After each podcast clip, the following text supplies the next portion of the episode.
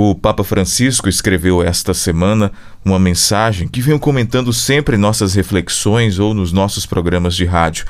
E de uma maneira diferente, mas que faz o mesmo sentido.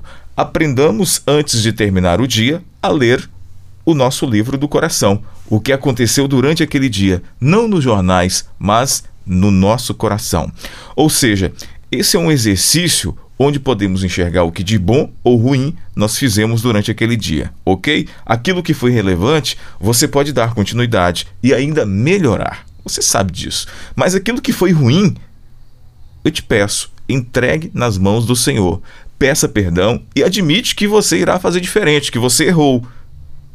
Em Provérbios 4, 23 está escrito que é do coração que procedem as fontes da vida. A Bíblia refere-se ao coração de forma muito clara, mostrando-o como o centro, o âmago de nosso ser, como o reservatório de tudo que somos. No coração é onde ainda há alguma pureza, né, gente? A pureza é tudo de valor que temos. Quando ela acaba, acaba também a esperança.